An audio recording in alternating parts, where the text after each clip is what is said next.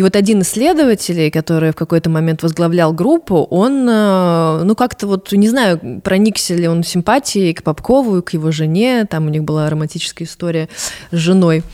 Вот, всех интересуют всегда такие mm-hmm. повороты, да.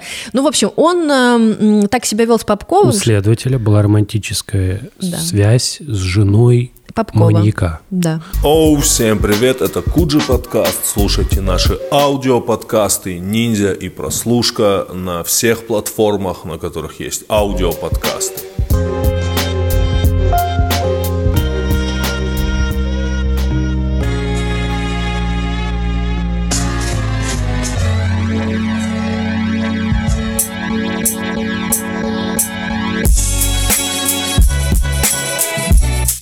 Петя был фанатический качок. Бытовые наркотики Петя ненавидел и даже зачитал мне однажды цитату из монументального труда Арнольда Шварценеггера про культуризм. Если некоторые люди все еще думают, что марихуана, амфетамины или кокаин помогут им развить выдающуюся мускулатуру, а тем более стать чемпионами, то они живут в мире иллюзий. В мире иллюзий. Мощно, мощная цитата, классика. Классика Арнольда Шварценеггера. Как ты думаешь? Как ты думаешь, он, ну это как бы... Такой ход мысли крутой. Это было в книжке или это вот как бы это все выдумал? Я не знаю, я читал отрывок сегодня из книги «Непобедимое солнце» Виктора Пелевина. А, но у нас сегодня в гостях ребята, особенный выпуск. Реально. Ре... Когда мне Андрей это предложил, я такой, Андрей, Андрей, ты весь год это вынашивал? Ребята, у нас сегодня в гостях Саша Сулим э, с книгой «Безлюдное место. Э, как ловят маньяков в России». Вот эта книга. Мы обязательно поставим на нее ссылку. Ты специалист по русскоговорящим маньякам, я правильно понимаю? Так получилось, да. Так получилось. В какой-то момент я пошла по этой дорожке и стала Вау. специалистом. Самое главное, да. мы все знаем про американских маньяков. Ну, много. Вот реально очень много. Потому что они часть культуры. Э, я сегодня, когда э, там, э, я был в другом офисе и говорил, вот я иду в Куджу на запись, и меня спросили, кто у нас в гостях, и я сказал, что вот у нас э, в гостях там Саша Сулим, специалист по маньякам. Мне сразу начали американские... Ами... Да, о, да, Мне сразу начали говорить американские имена. Тед Банди, вот это вот все. Да-да-да, Мэнсон, это же все так и работает. Но, на мой взгляд, настоящая чернуха. Да, да. Настоящая. Она вот, здесь. Она здесь. И сегодня мы об этом поговорим. Как дела? Великолепно, замечательно. Да, потрясающая обложка. Спасибо, мы об этом говорили. Спасибо. Очень Тоже крутая. очень довольна ей. Расскажи, как вообще да, получилось так? Ну, то есть это же, ну, не было такого, что если у тебя в 6 лет спрашивают, девочка, ты кем хочешь вырасти? И там кто-то говорит, я хочу там работать как мама, там, я хочу водить самолет. Такая, я хочу поехать в Ангарск и написать книгу про ангарского потрошителя. Нет, такого, конечно же, не было, но уже ретроспективно я понимаю, что, скорее всего, конечно же, эта история зародилась где-то у меня в детстве, но не от э, моего интереса, а скорее от обратного. То есть я, в принципе, ребенок, который рос э, с телевизором, в котором день и ночь, ну, сейчас по моим воспоминаниям, шла криминальная Россия. Э, вот это вот ужасная, ну, э, не ужасная, а классная, но очень испугающая музыка, запоминающаяся на, на всю жизнь, э, играла и голос, который там зачитывал тексты и рассказывал эти страшнейшие истории, с одной стороны. И с другой стороны, э, ну, то есть это там середина 90-х, эм, когда вдруг все, ну, я так предполагаю, что раньше, до 90-х этого не было, стало как будто бы очень много маньяков, э, педофилов, пропадали дети, к нам в школу приходили какие-то там тетеньки из администрации района и говорили, что не ходите с дяденьками никакими никуда, потому что пропала девочка. я росла вот в такой какой, в каком-то страхе, когда родители э, уже боялись отпускать своих детей э, гулять, потому что была какая-то вот такая угроза. Э, вот. И, возможно, эта вся история, это какая-то для меня психотерапия, с которой, с помощью которой я прорабатываю какие-то детские страхи. Знаешь, ты просто так начала говорить, когда про это. Я подумал, что я про это никогда не думал, но как только ты про это сказал, я сразу вот оно все, ну, вот оно, точно, то же самое было. В школу приходили, были объявления, рассказывали, нам объясняли, что нельзя, если кто-то вас зовет, ни в коем случае. И в какой-то момент ты просто вот, ну, идешь домой и а, оглядываешься, мало ли кто здесь вот какие-то вот эти люди. У меня даже был в какой-то момент забавная история, что, ну, я когда уже потом поступил э, в универ, я вернулся, и как-то ты идешь, ну, мне надо было пройти, я шел той дорогой, которой шел в школу, я ходил пешком. Я вдруг ну, поймался на мысли, что я, знаешь, типа интуитивно, типа поглядываю, что тут как, Потом подумал, ну, как-то уже поздновато, да, для каких-то там типа маньяков.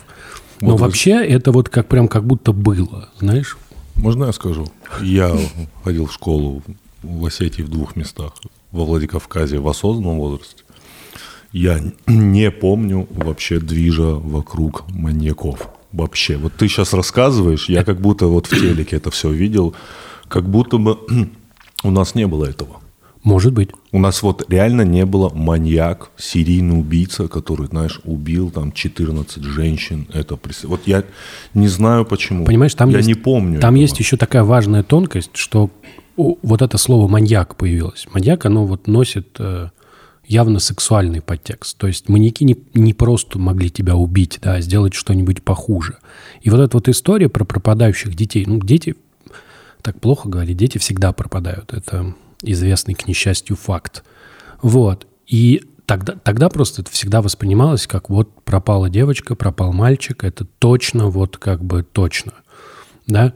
И вот этот страх, он был постоянно, он был вокруг, как будто вот э, тогда только начали, причем массово начали говорить, что вот э, про всякие способы себя защитить, да, что вот, например, из школы, мы всегда из школы ходили парами. Вот так вот. Типа вы идете вдвоем, да, чтобы один в случае чего убежал и позвал на помощь. Натурально. Вот натурально так, вот такая мотивация была.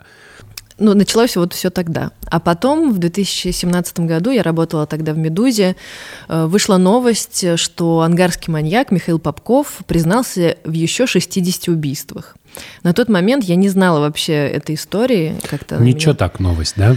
Да. В еще, еще в 60. 60. При том, что на тот момент он уже был приговорен к смертной казни за убийство 22 э, женщин. Э, и мы написали новость и как-то на какой-то летучке обсудили, что, наверное, неплохо было бы туда съездить и написать э, текст э, про одного из следователей, который занимался этим делом. Вот, и я поехала спустя месяц, наверное. И вот как-то эта вся история меня захватила, то есть все, все происходило постепенно, на самом деле, на самом, ну, то есть, скорее всего, это какая-то случайность. Я съездила, я познакомилась с какими-то ключевыми персонажами в виде оперативников, которые там ловил и надевал наручники на Попкова э, со следователями, с, даже я общалась с криминалистами, ну, судебные криминалисты, которые брали там анализы и анализировали это все.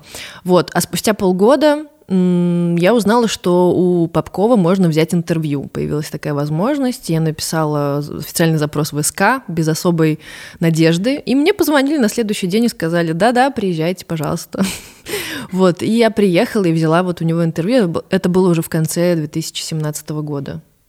Вот, но эта история, почему как бы она в итоге превратилась в книгу? Не потому, что мне так нравится изучать э, криминальные дела, убийства и читать уголовные дела об убийствах. А, конечно же, я их прочитала какое-то количество, когда писала ее.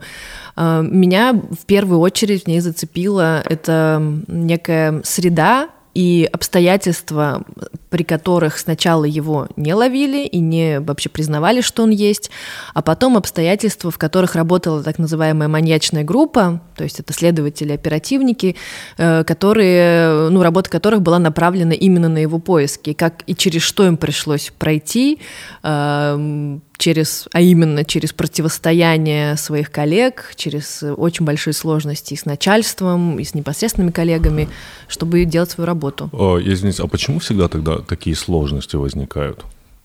Люди, типа вышестоящее руководство не хочет признавать или придавать огласке то, что в их регионе действует маньяк? Вот настолько все? Да, ну это все именно так просто, но на, в жизни, на деле это гораздо сложнее. То есть первое убийство он совершил в 94 году.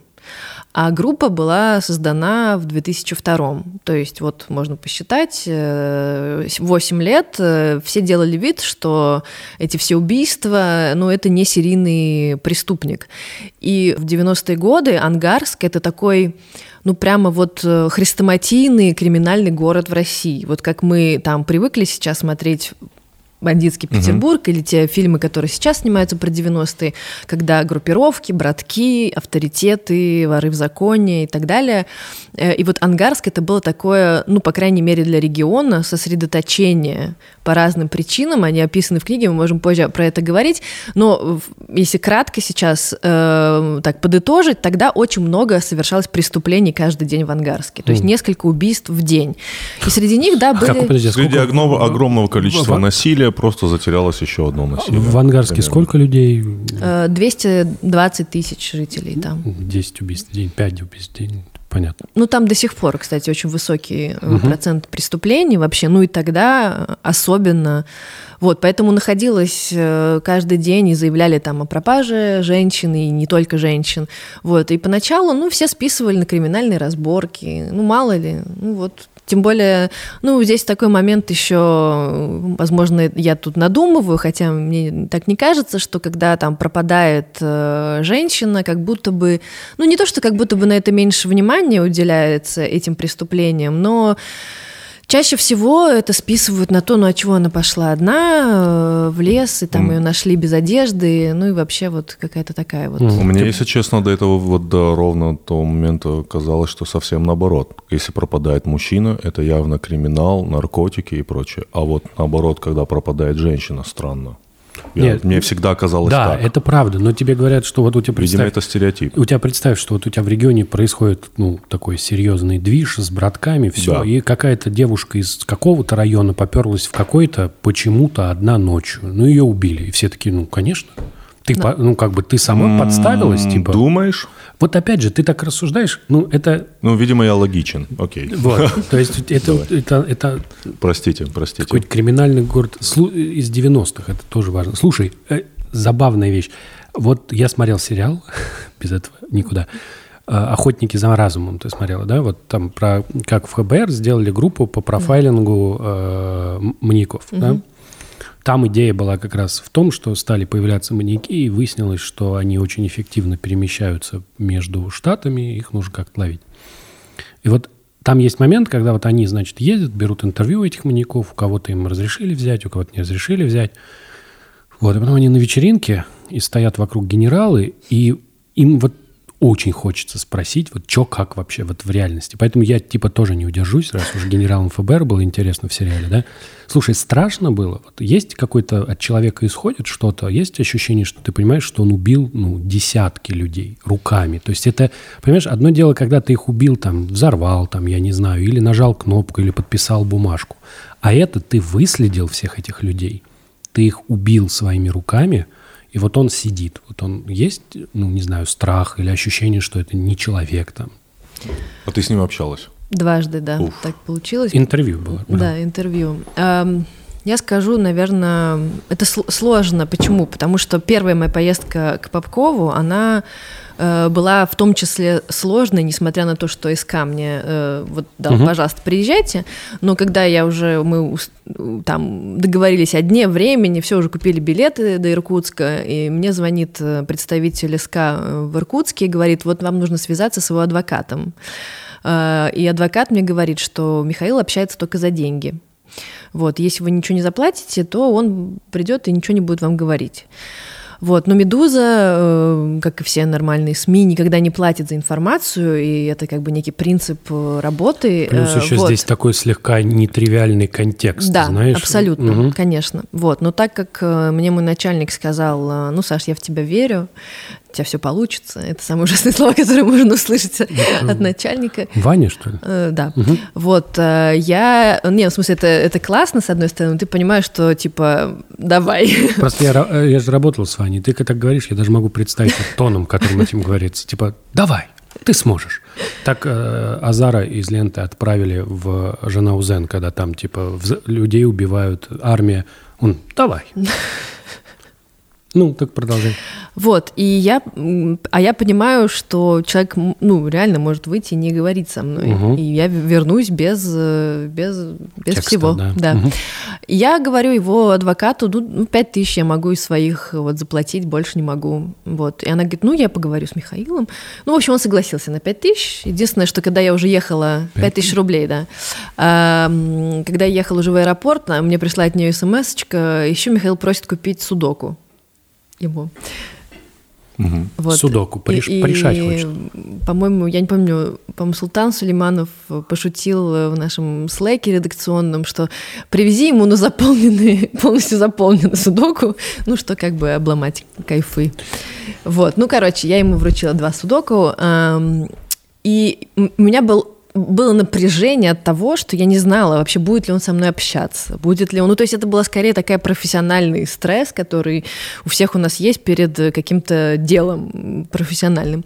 Вот, но когда уже он оказался напротив меня, и он начал говорить со мной, мне полегчало, я была уже как бы очень довольна всем происходящим.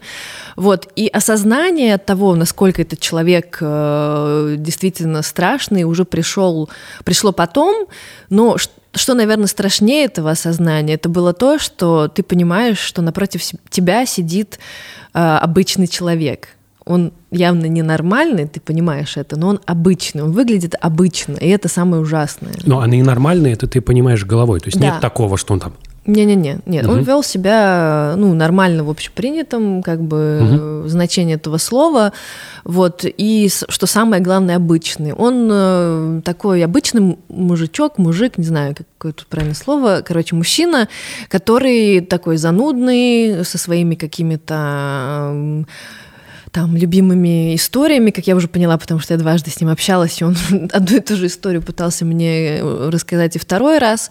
Вот, э, и, ну, осознание, наверное, пришло, тоже такой довольно интересный момент, э, не знаю, насколько он будет сейчас понятен.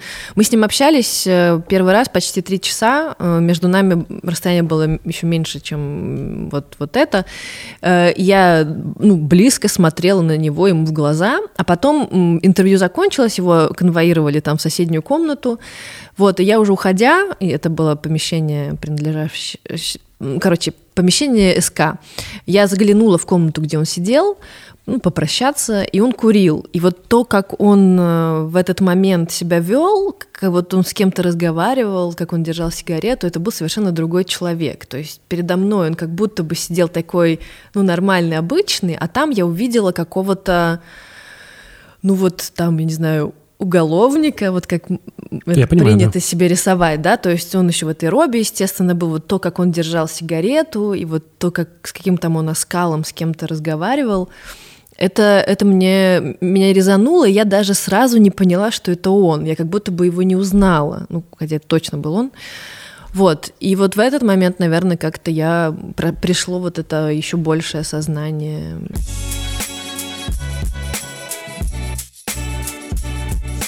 У меня есть классная история про определитель номера. Да, вот раньше определитель номера это была такая штука, ты за нее дополнительно платил. Я помню, что... Только для богатых. Ну, она была такая, знаешь, типа, кто Я же... всегда, это- я всегда смотрел в дома с определителем номеров. А там еще были антиопределители номеров, когда ты мог вот типа человек, чтобы тебя не определял и так далее. Не суть. Да, да, в, в старых тарифах была такая штука антиопределитель номера, ты за нее тоже платил. Ставь денежку. лайк, если помнишь. Да, действительно. Вот. Штука состоит в том, что сейчас это прям вообще необходимость, потому что у меня была вот такая история. Мне, значит, зва- звонит телефон с незнакомого номера. Звонит, Андрей, звонит. У нас на районе не звонят, а звонят. Вот. Ты берешь, ну, я беру трубку, и мне, а я с незнакомых номеров беру, потому что мне часто звонят по работе. Ну, вот там, например, какие-нибудь находят там вот для N плюс один, какие-нибудь вот там э, кто-то хочет Да. что-то сделать. И вот я поэтому всегда беру. Вот, и мне звонят, говорят, вот ваша карта, там э, что-то, там что-то. Ну и понятно, что это развод. И вот он начинает мне что-то чувак парить, что вот у нас объединенная система, нам пришло сообщение, что вашу карту, сейчас мы вас переключим. У вас какая карта? Я говорю, э, сельхо- Ро- Россельхозбанк. У меня нет Россельхозбанка карты. Сейчас мы переключим вас на типа нашего оператора вот, по Россельхозбанку. Они Значит, такие заботливые. они бывают. заботливые, значит, пе- переключают, и дальше чувак мне начинает вот это у них прям там впаривать. Вот, нам сейчас вам это, там что-то, что-то. Я ему говорю, чувак, говорю, тебе вот не стыдно? Я говорю, тебе не стыдно, потому что ты сейчас, а, вот ты обманываешь, вот я тебе не поверил, а вот ты позвонишь в следующий раз какой-нибудь пенсионерке, она тебе поверит, и ты отнимешь у нее последние деньги. Таких, как ты, Бог накажет. Ты понимаешь, что такие, как ты, могут заболеть, заболеть чем-нибудь. И положил трубку. Вот. После этого он мне звонит. Сначала один номер я сбрасываю в черный список, второй, третий, на пятом думаю, ну, что-то хочет сказать, наверное, да? Заболел. Беру. Он мне говорит, слушай сюда, ублюдок, говорит он мне, сейчас я тебе скажу на языке своих предков, на иврите, проклятие. И начинает говорить проклятие. Я очень вежливо дослушал так. до конца. Он закончил проклятие, говорит, а теперь мучайся, и бросил трубку. И я такой вот дослушал и подумал, классная история, да, то есть, во-первых, чувак обиделся, да, то есть еще мало того, что он меня хотел обмануть, так еще оказалось, еще я и в, в итоге проклят, да. Вот. Теперь это к чему, да? Вот э, определитель номера в этом контексте это очень полезная вещь. Во-первых, вы не будете прокляты, да. Ну как бы будет очень интересно, ну как бы лучше жить. Вот, работает тот определенный номер, про который мы говорим, очень просто. Есть такое приложение Яндекс, если у вас есть Яндекс станция, у меня есть, оно у вас уже есть, это приложение. Если нет, вы его скачиваете, устанавливаете, там куча всего, есть Алиса, ты подключаешь определитель номера. Да, просто это можно прямо через Алису сделать, можно найти в менюшечке. Ты его подключил, после этого, когда звонит телефон, он тебе высвечивает из базы, да, э, что это за телефон. То есть это, это реклама услуг, это подозрительный номер, там ну, какие-то э, такой очень полезная вещь. Да? Если ты вот как бы не хочешь, чтобы вот такая история приключилась с тобой, то она вот очень полезная штуковина. Вот, база обновляется регулярно, она обновляется как с помощью пользователей, так и сами э, юрлицы ее обновляют. То есть в целом это такая, ну, как бы лучшая защит, которую можно сейчас иметь. Понятное дело, что она не дает стопроцентной гарантии, но... Каждый, каждый пользователь является частью этой обороны. Да, конечно. То есть вот эти все номера надо было добавлять не в черный список, а помечать, чтобы в следующий раз, когда он позвонит кого-нибудь обмануть, эти номера не работали. Я реально очень ждал этого. Я всегда думал, почему нет определителя номера, а видеосвязь есть. Кстати, где Алиса?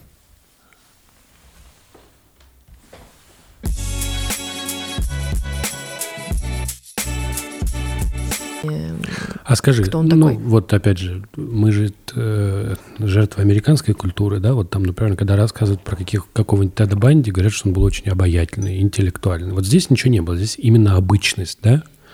Вот Попков, он обычный, он, нет такого, что он, типа, очень интересный собеседник или он тебя как-то обаял во время разговора. Нет, он не интересный собеседник. Более того, он э, собеседник такого рода ты спрашиваешь, задаешь ему очень конкретный вопрос, а он начинает вот, вот так вот отвечать на него. То есть, э, как писал там такой-то писатель, вы помните вот такую историю? Ну, то есть, э, ты как бы ждешь, пока он расскажет эту историю, чтобы спросить, ну, так а у вас-то что в вашей жизни?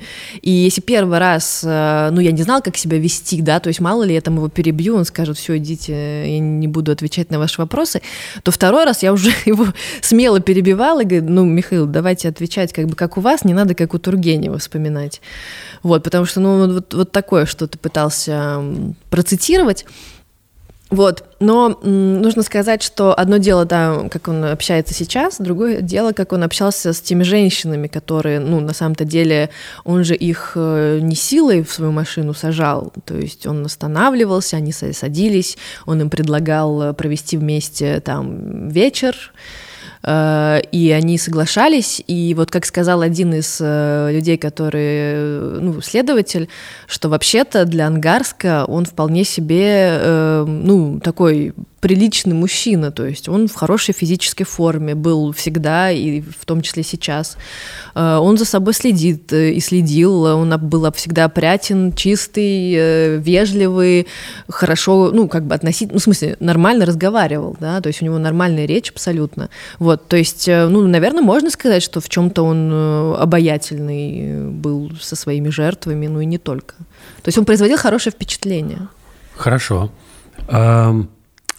Вот ты с ним поговорила, да, вот он производит хорошее впечатление. Я, кстати, важный факт я хотел сказать, я, мы как-то с этого не начали, да, что мы сейчас говорим про ангарского маньяка, который, если вы посмотрите есть такая страница в Википедии, типа серийные убийцы по количеству жертв. Вот такой типа, прости господи, рейтинг. Вот. А там, во-первых, интересно ну, по модулю, да, что американские серийные убийцы там не на первых местах, что самые чудовищные серийные убийцы были в Латинской Америке и Пакистане. Вот. Причем там были такие, которые специализировались условно там, например, на детях. Вот, и там какие-то сотни людей, и среди них есть люди, которые, например, вышли на свободу. То есть вот он отсидел и вышел на свободу, потом, по-моему, по-моему третий в списке. Вот Попков, он в списке четвертый. Вот, то есть это человек, который, ну, чтобы понимать масштаб трагедии, я не знаю, как это надо сформулировать. Хорошо. Вот, а, и ты, значит, поговорила с человеком, увлеклась и решила написать книгу, да? Но твоя книга, она как будто не про него, да, вот это тоже очень важно. Мы много говорили и опять же вспоминали, да, что вот э, условно фильм там, про Теда Банди – это фильм про Теда Банди. То есть люди как бы пытаются заглянуть вот в эту бездну. Что, что, как вот ведет себя человек, который вот, ты видишь, он вот с жертвами один, с журналистами другой, а на самом деле вот он какой-то такой. Может, он может даже и не знает, какой он на самом деле. Важно, что он вот готов подстраиваться под любую историю. И ты все-таки пишешь про то, как ловят. Да?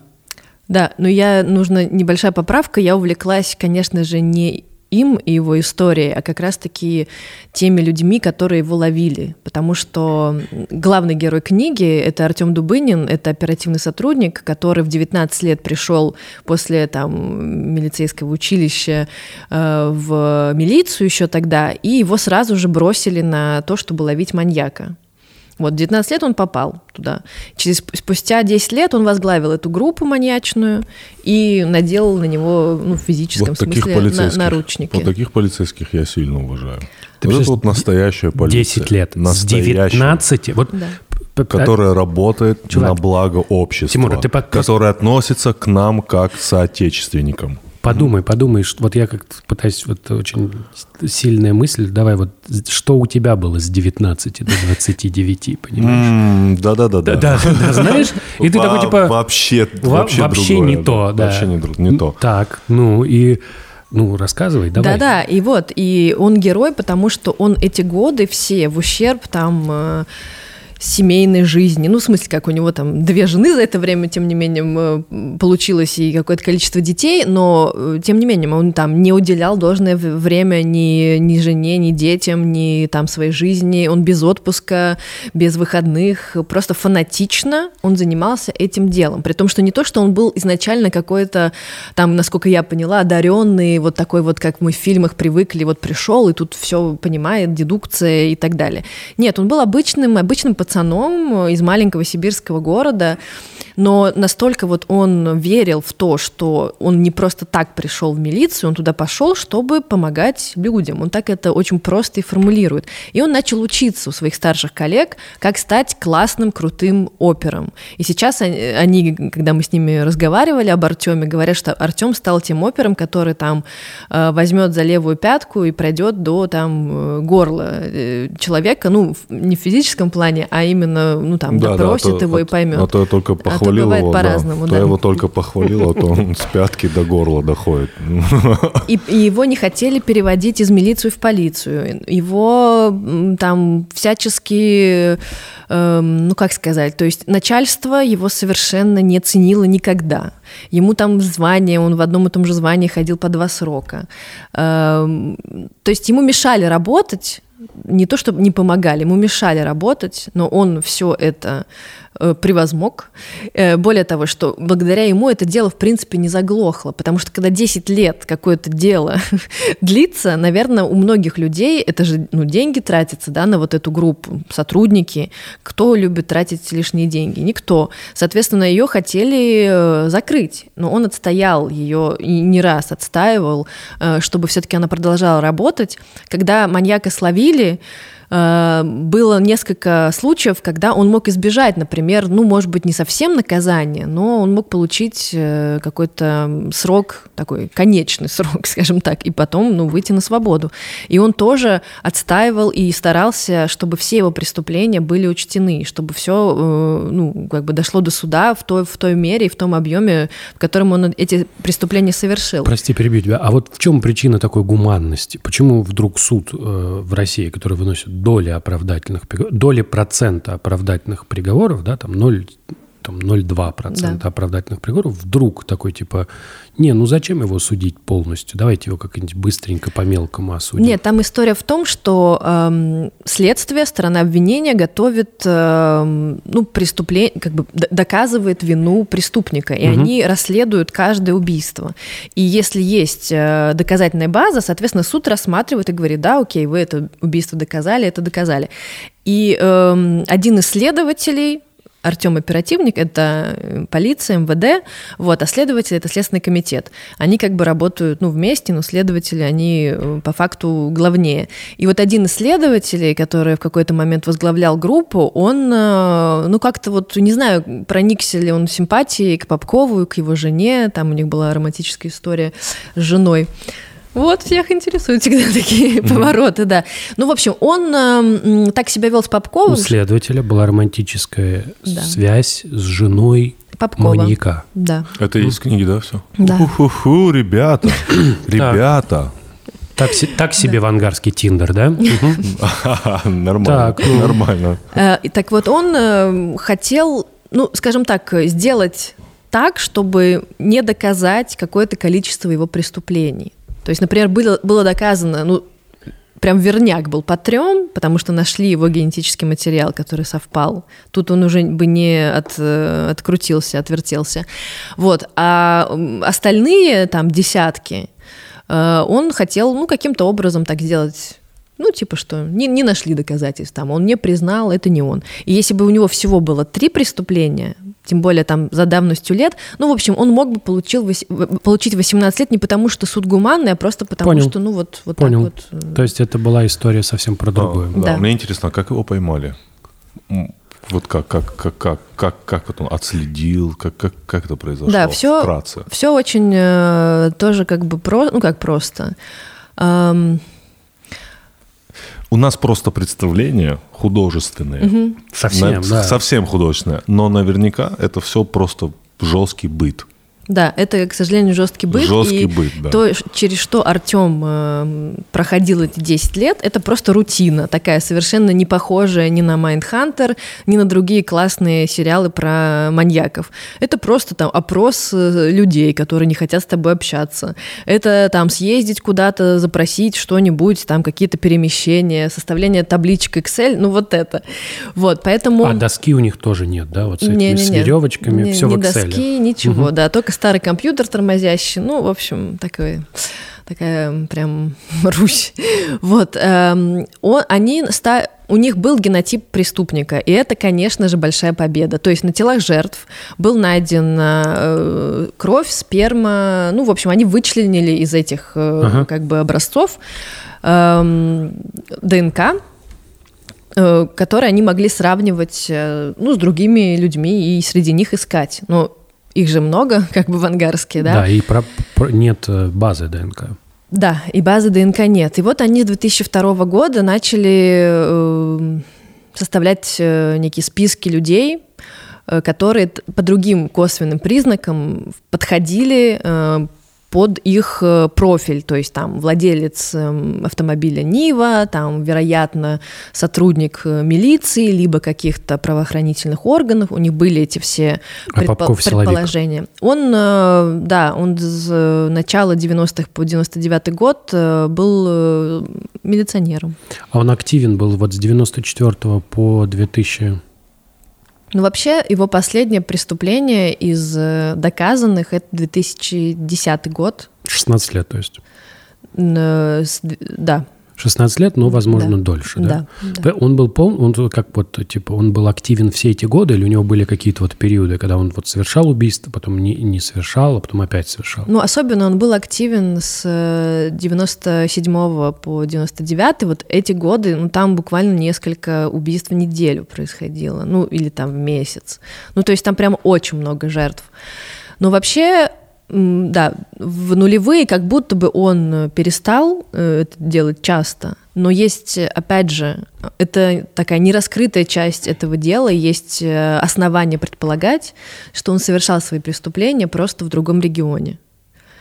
Вот, потому что он в эти годы как раз-таки начинает ездить в, во Владивосток, гонять машины. Вот, и он туда ехал и То есть он возвращался потом. уволился из органов? Да, да. И ну И таким стал, образом ага, зарабатывал. Ну, как и многие люди Не, не, вот, э, понятно, в тех, э, ну, не только в тех регионах. Вот, и есть, опять же, там от моих э, собеседников такая информация, что явно, если там копнуть, то вдоль этой трассы из Владивостока в Иркутск, видимо, тоже есть жертвы Попкова. Но это, чтобы это расследовать, это нужно желание руководства, некая инициатива. То есть ребята из, из Ангарска не могут э, этим заниматься без санкций. Понятно. А скажи мне, вот э, ты не закончила, как его да, поймали? как его поймали, я Мгм. помню. Мгм. Да. Так вот, э, и они начали э, брать, э, насколько было возможно, вот эти вот анализы. Эм, Но, опять же, про- проблема на проблеме. В начале 2000-х это было очень-очень дорого. Один анализ стоил несколько тысяч долларов. Соответственно, брать они могли несколько штук в год. Это ни к чему не, при- не приводило. Спустя годы анализы дешевели, они брали уже несколько сотен в год. Вот, ну, в общем, это вот, вот так вот все происходило, происходило, и в какой-то момент они очередной раз подбили свои таблички, свои списки э, и взяли самых, ну, например, людей, где совпадало там 4 или 3 э, признака. Признака, да. да. И, и вот и пошли уже по ним. Там было несколько сотен человек, а, шли по алфавиту, буква П довольно поздно в алфавите э, находится. Вот, до- дошли, просто до него вызвали в отдел, он пришел, у него взяли э, Мазок? обра- мазок, да, вот, и спустя два месяца, э, ну, оп, совпало. Вот, ну и как бы, э, то есть, когда уже следователь получил этот результат, что совпал, э, значит, образец, он вызвал Артема и, и говорит, что ну вот э, совпало. Ну, Артем, ну надо, пойдемте его ловить. Он говорит, а ну пятница, давайте в понедельник. Вот, Артем говорит, ну давайте хоть посмотрим, где он. И они выяснили, что как раз-таки он в это время поехал за машиной. Вот, ну и, естественно, он-то знал, что у него взяли этот э, мазок, и знал, что он явно совпадет. Да, вот это был мой следующий вопрос. да. Вот, и, и когда следователь говорит, давайте подождем немного, ну, то нормальный человек э, напрягается. А это как раз-таки был тот следователь, который потом замутил с его женой. То есть с ним сразу было что-то не в порядке, видимо. Вот, и Артем с, со своим коллегой еще одним из группы, и с, там, с бойцами СОБРа, они вы, вылетели во Владивосток, потому что Попков туда ехал на поезде, то есть они опередили его приехали, значит, за станцию до Владивостока, ждали, пока придет поезд, зашли.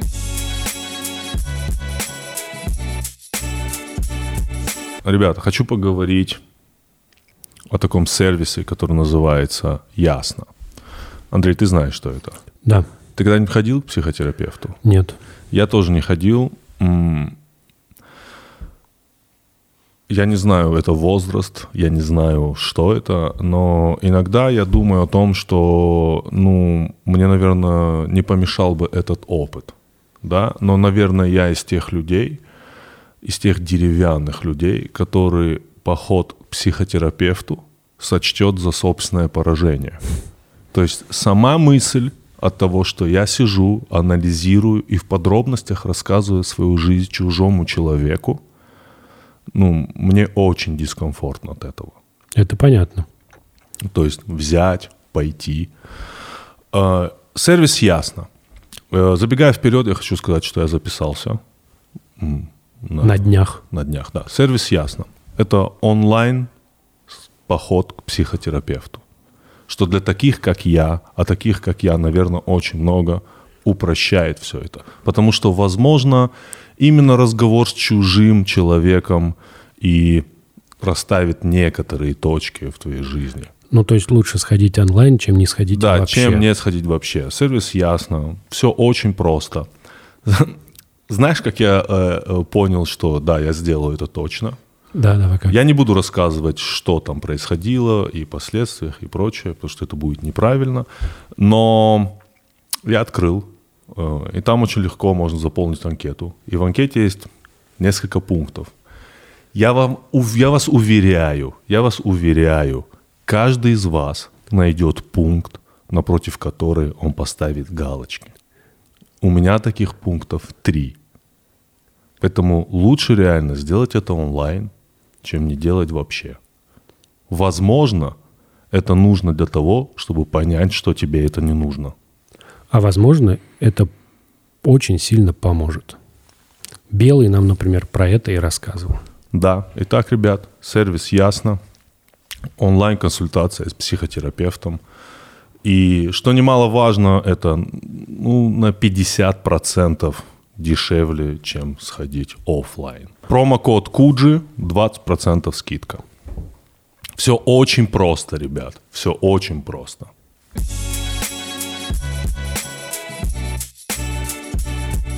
Приехали, значит, за станцию до Владивостока, ждали, пока придет поезд, зашли, это прям, мне нравится рассказывать этот эпизод, они зашли в поезд двух разных концов, два-два человека, и двигались, э, ну, как бы навстречу друг другу, чтобы он никуда не, не сбежал. Вот они подошли к Попкову, зачитали там свои до- должности и сказали, что вы арестованные.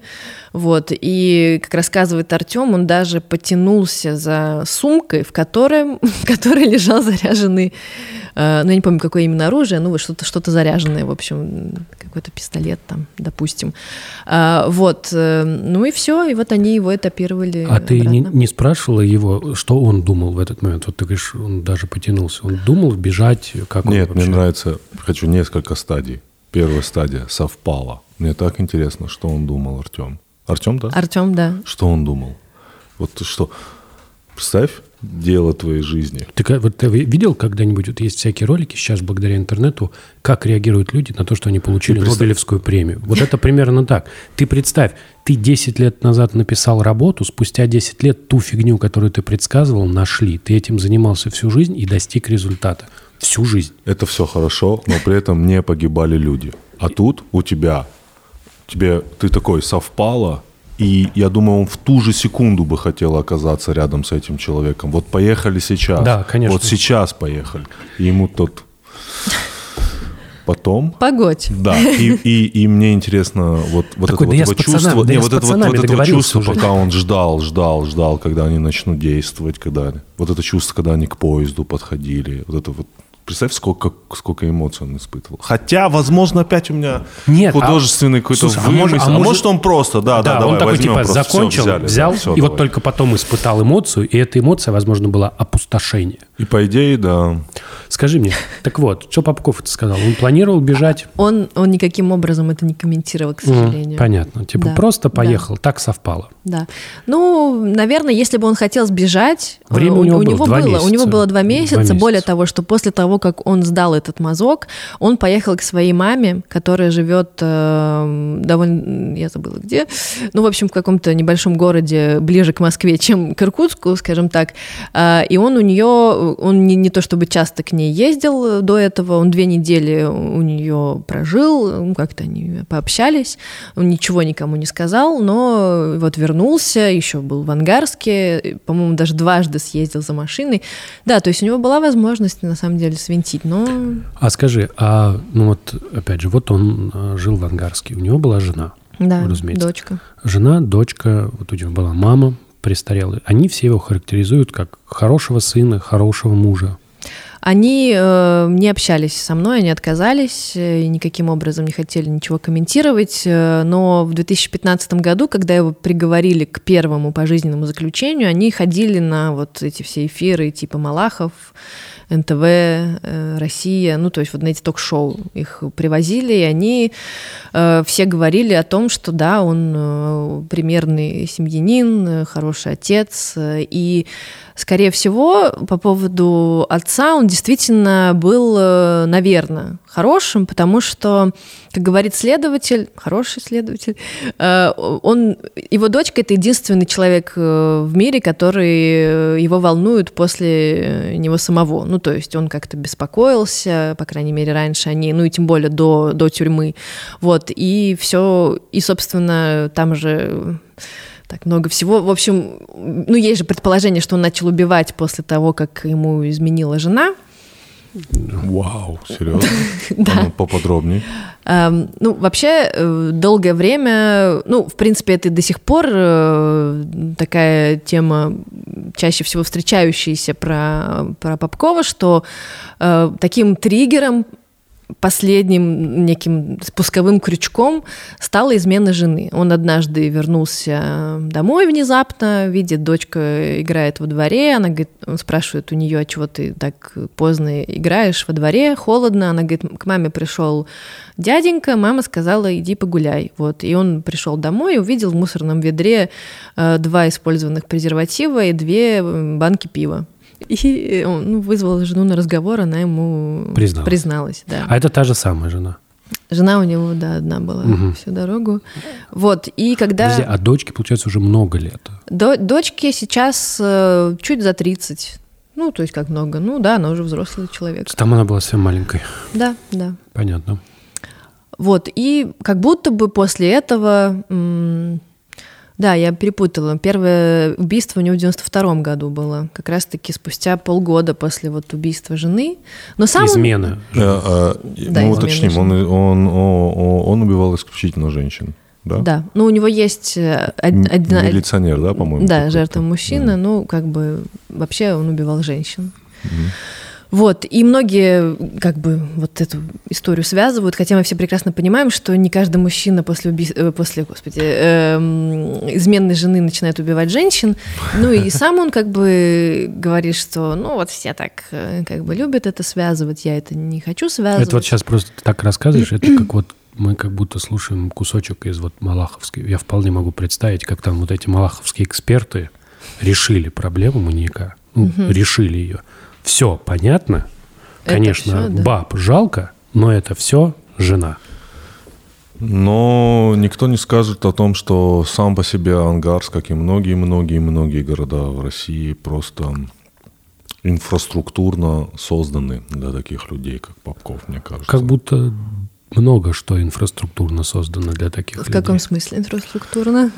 Ну смотри, вот ну, это как бы следующий этап, да? Вот мы очень э, поговорили про него, поговорили про то, как его поймали, а вот теперь поговорим про то, где он жил, да? Потому что у тебя книжка-то называется все-таки не, ну там как подзаголовок про как ловили, Да. но так-то безлюдное место, да? И вот эта вот история про вот эти вот бесконечные просторы, да, какие-то, вот, вот, например, здесь рассказываешь про эту трассу, что если вот по этой трассе вот там тоже могли быть и попутчицы, и все такое, то в целом, э, ну, как бы это место проклятое, я не знаю, ну, какие-то, какое-то есть ощущение от, от э, э, русской хтони, знаешь, что вот, вот как, как будто такие вещи, ну, в этих местах э, обязаны происходить, понимаешь, что я имею в виду? Ну, как будто там... вот Типа спи- люди хотят убивать, ты это имеешь Нет, я имею в виду, что там, там спит зло, и оно должно вырываться наружу, М, как будто. Ты так говоришь.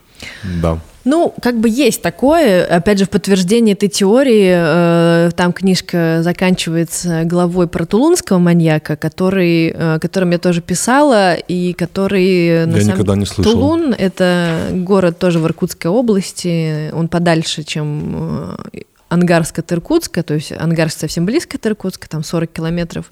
Тулун несколько сотен километров от Иркутска. И там на протяжении 30 лет, 30, город, в городе на 40 тысяч жителей мужчина насиловал девушек. Э, их там несколько десятков, то есть там за 50, например, а может быть и больше. Ну, опять же, там есть же подтвержденные, неподтвержденные, и изнасилование это, в принципе, очень сложное э, дело, потому что не каждая девушка идет в полицию после этого, именно поэтому очень сложно понять, сколько было действительно жертв у него. Это тоже случай, это и он это все делал в момент э, э, действия ангарского маньяка, в тот момент, когда работала маньячная группа, когда уже всем надавали по шапке за то, что маньяка скрывали так долго. И вот, а тулунского маньяка арестовали в начале 2019 года. Ну, то есть вот, вот, казалось бы, поучитесь, ребята. Ну и тоже благодаря, кстати, Артему и его коллегам. Вот, но это к тому, что, да, хочется провести этот... А еще там в Иркутске когда-то были молоточники, это известные тоже такие маньяки, но там без э, сексуального Нет, подтекста. Неизвестные. Нет, неизвестные. Неизвестные, ладно, простите. Ты такая, такая, типа, ну, известные молоточники. Расскажи ну, про молоточников. два молодых парня, там им было, по-моему, до 20, когда они это совершали, они там, я не знаю, навеяно это было какими-то идеями такими нацистского толка, скажем так, да, ну, я могу там путаться в терминологии, но условно идея сверхчеловека, кто-то решает, кому жить, кому нет, и они как раз-таки высматривали людей там на остановке и решали, вот сегодня там умрет эта женщина, и они шли и просто забивали ее молотком.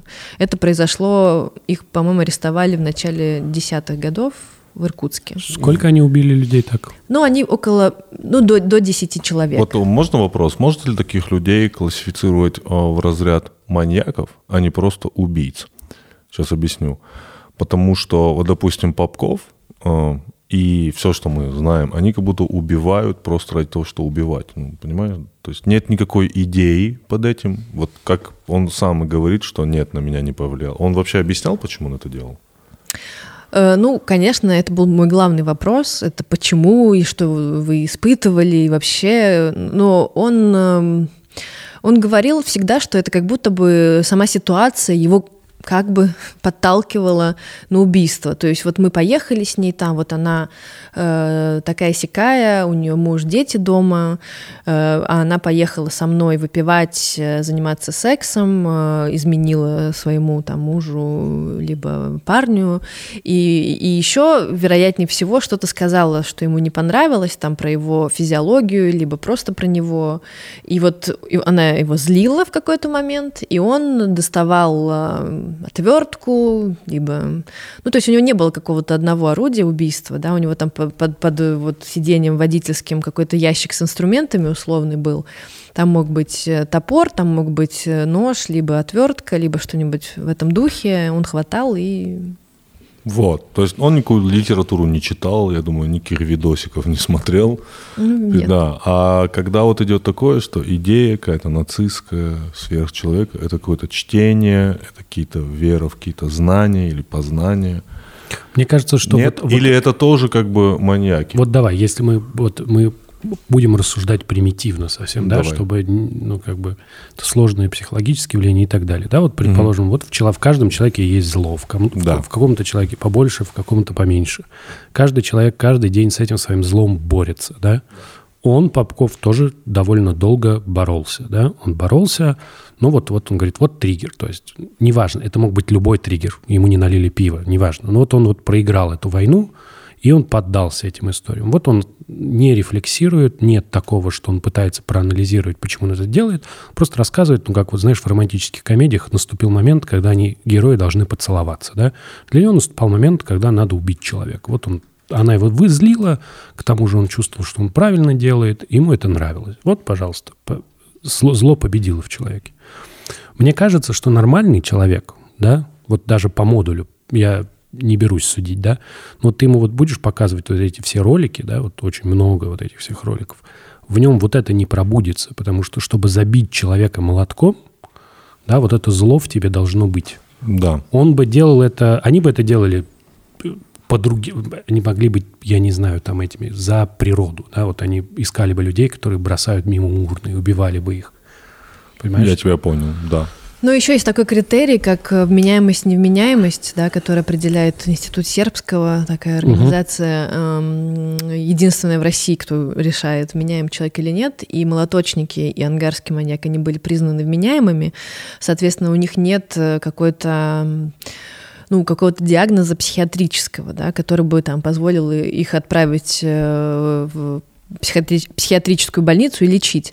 Это первое. И второе, что, э, что в первом, что в втором случае, э, мне кажется, их объединяет, ну, например, следователи говорят, и Артем э, говорит о том, что он получал удовольствие от того, от этой власти, которую он э, получает над, над жизнью людей, с одной стороны, конкретной женщины, а с другой стороны, от того, что его не могут найти, что он как будто бы неуязвимый, что ему, что он может себе это позволить, убивать и не быть наказанным за это. И забавно, что это всегда всплывает. Вот да, это вот эта вот часть про неуязвимость. Часть про неуязвимость, часть про э, такой, как это, как, как это называется, очень... Э, Почему у меня вылетело из головы? Потому что история пиздец, я тебе лучше скажу. Потому что мы, по наклонной от пиздеца куда-то сейчас ушли там. Давай, ты что хотел сказать? Да, собственная значимость, звездная болезнь. Да, да, звездная, типа комплекс Господа Бога. Да. да ну, потому что это высшее проявление власти, убить, потому что такое, типа... Хорошо, понятно. То есть вот как только группа начала работать, выяснилось, ну, как выяснилось, mm-hmm. что там еще есть э, маньяки, и это в пределах буквально сравнительно... Ага, нет, не, не выяснилось. Это тоже скрывалось, и на самом деле это просто э, знакомый из, Тул, из Тулуна, э, э, знакомый Артема, ему что-то позвонил. Короче, Артем узнал случайно об этом просто, что там тоже вот есть какой-то серийный преступник, и Артем начал пушить эту историю, говорить своему руководству, а можно, пожалуйста, я вот э, займусь этим делом, можно я там запросы сделаю какие-то, там почитаю, им говорит, ну ладно, делай, делай. И, в общем, он поехал в Следственный комитет, нашел как бы следователя, который, ну вот Евгений Корчевский, который э, сейчас занимается Попковым, и они вместе, ну, как бы продвинули это на самый высокий уровень, где им разрешили заниматься этим делом. Разрешили заниматься этим делом. Скажи мне, что теперь будет вот с Артемом и его группой? Ну, ну вот потому что из того, что ты говоришь, просто вот у тебя есть Иркутск, Иркутск, вот у тебя есть соседние города, и мы просто вот так раз и нашли сразу двух. Серийный насильник, после молоточников вот этот, и как бы хочется тогда след... ну, задать вопрос, что их, наверное, много – вот самый грустный момент э, моей книжки, мне кажется, или один из самых грустных, э, это то, что в конце 2018 года Артем э, ушел на пенсию. И хороший мент больше не мент ну, его вынудили уйти на пенсию. То есть человек, который, эм, как мы уже проговорили, 10 лет искал, потом доказывал, потому что они поймали в 2012 году Попкова, и потом еще, ну, как минимум, до последний приговор был в 2018, ну, вот все это время еще, там, несколько лет, они же оперативное сопровождение, так называемое, то есть они там выезжали с ним на места преступлений, э, собирали, продолжали собирать доказательства его преступлений, уже с пойманным маньяком. Вот, потом они, значит, съездили в Тулун, подготовили всю базу для поимки э, тулунского маньяка, и за месяц или за два до того, как он был пойман, Артем ушел на пенсию. Ну, как бы, то есть его не уволили, но, по сути, вынудили, ну, потому что опять его не продвигали в звании, хотя должны были, опять новые палки в колеса, опять невозможно работать, опять, э, ну, я думаю, что есть вещи, которые он просто мне не рассказывал, ну, то есть руководство, э, там, МВД, все, что можно представить, все неприятные вещи вещи и связи их. Э, То есть, если совсем упрощенно, без вот оценочно, без этических вещей, есть очень хороший специалист. И очевидно, ну, таких совпадений не бывает. Да? Статистически очевидно, что такая проблема есть, но она, скорее всего, регионально замалчивается. Плюс да, там бывают, вот как есть какая-то простенькая классификация маньяков, бывают локальные, которые угу. вот там, где живут, там и убивают. Да. А есть вот, которые путешествуют. Вот Попков, он, судя по всему, в, на, в начале был ну, да, локальный, я... а потом, если эта гипотеза верна, то он стал странствующим. Просто он убивал в других регионах.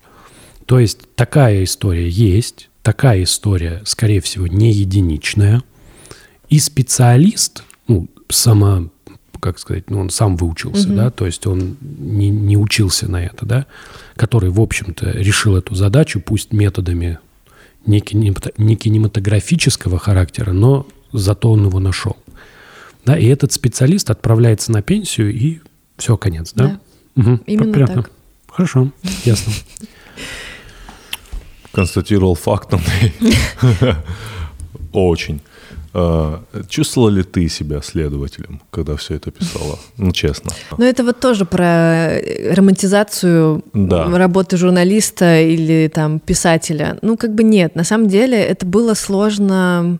Сначала было очень трудно психологически. Ну, например, мне пришлось пообщаться с довольно большим количеством э, семей э, жертв маньяка. Мгм. И это, ну, для меня это самый трудный разговор, когда нужно э, спрашивать у, у- матери, у которой там погибла дочь, пусть и 20 лет назад, ну, естественно, неважно, эм, говорить с ней неважно что, про расскажите мне про вашу дочь. Ну, как бы э- это, это трудный разговор, мне страшно неловко его эм, вести, и мне кажется, что, наверное, нет никакого резона и, и уговаривать этих людей никогда не настаиваю, потому что я Мгм. понимаю, что нет никакого резона для них это делать.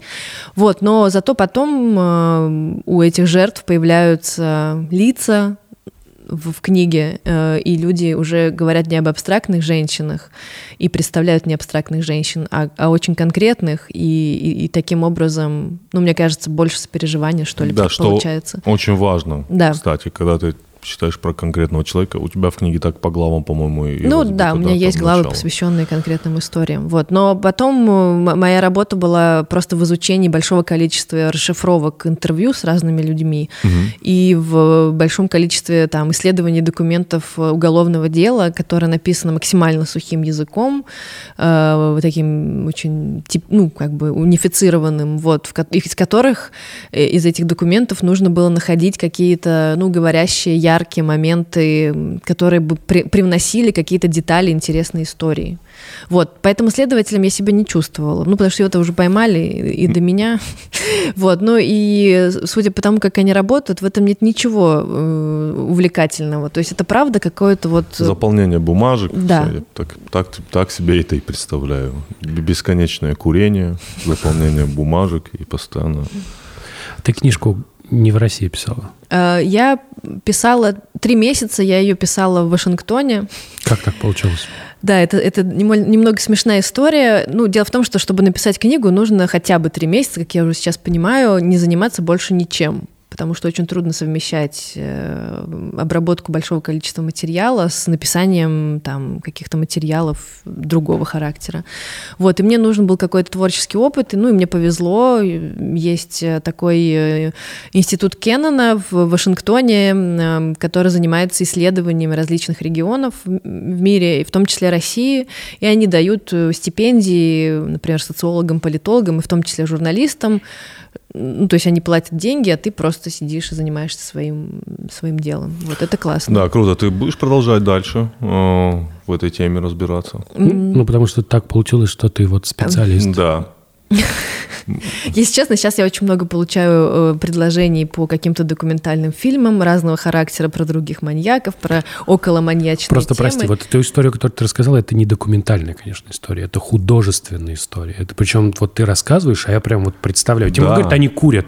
Я прям представляю компьютер, вот он заполняет, там, они, пойдем покурим, пошли покурили, дальше возвращаются. Да, а ты шоураннер. сортируют. Да. Да, но вообще-то нужно сказать, что вышел же сериал, э, как бы инспирированный историей ангарского маньяка «Хороший человек», который снимал Константин Богомолов, и он вышел на платформе «Старт». Вот. Можете ознакомиться с ним. Вот, но там довольно сильно отошли как бы от, от Все истории. понятно, все понятно. всё, да, всё, все, всё. давай. Ага. Так вот, ты, ты говоришь, предлагают тебе, да, экранизацию. Э, Нет, нет, это уже других историй касается. Ага. Вот, предлагаю, да. Ну, я не знаю, мне, в принципе, нравятся и другие темы, поэтому я с удовольствием занимаюсь э, разными историями. Вот недавно сняла фильм про театр в Матыгино. Всех призываю посмотреть для канала «Редакция». Вот. Я получила неимоверное один, удовольствие. Один из моих любимых каналов. Да, Ну Тимур вот его постоянно есть- цитирует. Скажи, то есть как бы там, там нет маньяков в этом театре? Там нет ни одного маньяка, там нет даже убийства ни одного. Но что объединяет эти темы? Что Матыгина тоже на ангаре стоит.